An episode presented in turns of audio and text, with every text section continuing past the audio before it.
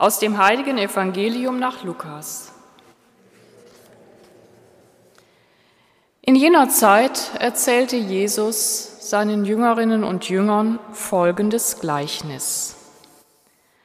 Ein Mann hatte in seinem Weinberg einen Feigenbaum gepflanzt, und als er kam und nachsah, ob er Früchte trug, fand er keine. Da sagte er zu seinem Winzer, siehe, jetzt komme ich schon drei Jahre und sehe nach, ob dieser Feigenbaum Früchte trägt und finde nichts. Hau ihn um. Was soll er weiter dem Boden seine Kraft nehmen? Der Winzer erwiderte, Herr, lass ihn dieses Jahr noch stehen, ich will den Boden um ihn herum aufgraben und düngen.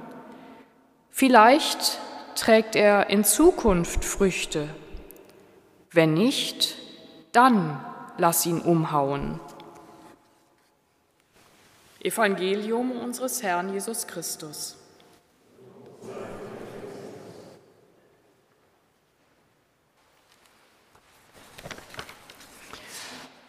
Liebe Mitfeiernde, ein Stolperstein ist dieser Evangelientext und als, und als einen solchen brachte ihn eine Teilnehmerin mit in die Gesprächsgruppe, die sich aus den Gesprächen zum synodalen Prozess im November in unserer Pfarrei entwickelt hat und die sich seitdem einmal im Monat trifft. Sauerteiggruppe haben wir diesen Kreis genannt. Und in dieser Sauerteiggruppe haben wir diesen Text geteilt, diesen Stolperstein. Dieser Teil war erst einmal schwierig und auch für mich immer schon. Ich habe diesen Feigenbaum, der keine Frucht trägt und deshalb abgehauen wird, auf mich bezogen und die anderen Teilnehmerinnen des Kreises haben das ähnlich gesehen. Und drei, drei Jahre nichts Vernünftiges zustande bringen, keine Frucht getragen haben und dann kommt einer und will mich abhauen, vernichten, weil ich nicht gut genug bin?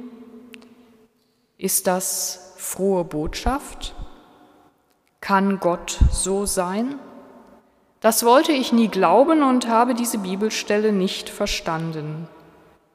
Auch wenn da einer kommt und sagt, hab doch noch Geduld, ich will noch abwarten, alles tun, damit sie Früchte trägt, die Drohung, dass dann doch die Vernichtung kommt, wie auch immer sie aussieht, und wenn es ist, dass ich nach meinem Tod nicht genüge und aussortiert werde, wie die Böcke von den Schafen getrennt werden, Nein, an einen solchen Gott möchte ich nicht glauben. Und es ist auch nicht der Gott, den Jesus als den barmherzigen Vater verkündet, der den zurückgekehrten Sohn ohne Wenn und Aber, ohne Bedingungen wieder in die Arme schließt. Im Gespräch über diesen Text wurde mein Blick und ich glaube unser aller Blick dort in der Gruppe geweitet, weil eine Teilnehmerin die Perspektive verschoben hat. Wir haben uns gefragt, was gibt es, das keine Frucht trägt in unserem Leben, bei unserer Arbeit, in der Kirche? Gibt es Situationen, Projekte, Aufgaben, die nur Kraft rauben, aber nicht wirklich Frucht bringen, sinnvoll sind?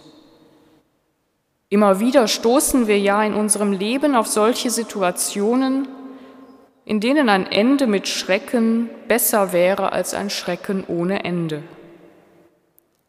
Wenn eine Partnerschaft beim besten Willen nicht mehr zu retten ist, wenn Projekte in der Pfarrei nicht aufrechterhalten werden können, weil kein Bedürfnis mehr danach besteht oder weil es keine Menschen mehr gibt, die sie durchführen können.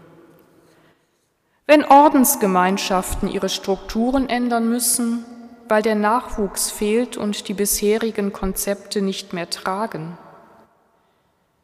Wenn Vorschriften und Regeln in der Kirche mehr Schaden anrichten als Nutzen, weil sie die menschliche Wirklichkeit nicht ernst nehmen. Das kostet Kraft, trägt aber keine Früchte. Dann besser einen harten Schnitt machen und etwas beenden, was nicht mehr verhebt.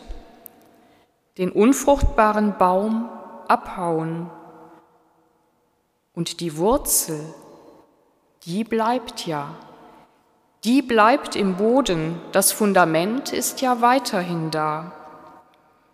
In der Lesung haben wir vom Dornbusch gehört, der brannte, aber nicht verbrannte, indem sich der offenbarte, der immer derselbe ist und doch immer wieder neu uns sich zeigt, der ich bin.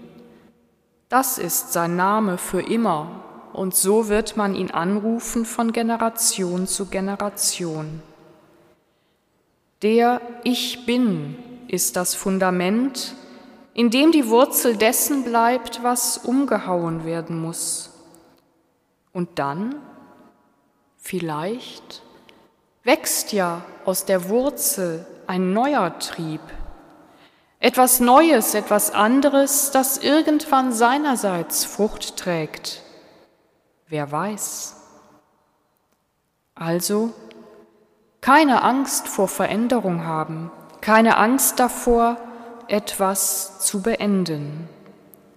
So wie Bäume und Sträucher beschnitten werden, damit sie neu blühen und Frucht tragen, so wie durch manche einschneidende Veränderung mehr Gutes geschaffen wird, als durch Verharren im Ist-Zustand so braucht es in vielen Situationen den Abschied von manch Liebgewordenem und Vertrautem, damit neues Leben entstehen kann, damit Neues werden und wachsen kann. Das kann zunächst mühsam sein und verunsichern, doch wir sind nicht allein so wie das Volk Israel nicht allein war auf seinem Weg durch die Wüste nach dem Aufbruch aus Ägypten. Denn der Ich bin, der ich bin, geht mit. Amen.